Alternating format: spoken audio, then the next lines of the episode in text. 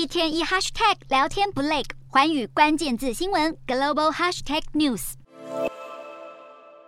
新年新气象，美国联准会公开市场委员会 FOMC 成员明年一月将进行换血，包括联准会主席鲍尔和副主席布兰纳德在内的联准理事会的七位理事都是 FOMC 的当然成员，而现任是威廉斯的纽约联准银行总裁，因为执行货币政策在 FOMC 仅次于鲍尔，有着二把手的地位。再加上四名成员由十一间地区联邦准备银行总裁轮流担任，也就是说，对美国利率决策握有投票权的一共有十二人。而这一回最受瞩目的则是。圣路易斯联准银行总裁布勒德被誉为是联准会鹰王，明年他即将失去投票权。前白宫经济顾问古斯比明年一月将接掌芝加哥联准银行，同时也获得 FOMC 的投票权，立场鸽派。此外，新获投票权的还有中间派的费城联准银行总裁哈克和达拉斯联准银行总裁罗根，以及鹰派的明尼阿波里斯联准银行总裁卡斯哈里，被解读为是鸽派抬头。因为市场预测，他们将把注意力放在就业的最大化，使得明年联准会立场有望偏向鸽派。不过，驯服通膨怪兽还是当务之急。另一方面，分析认为，美国通膨明年有望降温，也让美元二零二三年走势将跟着先升后贬。届时，联准会是否将立场松动，停止升息，值得观察。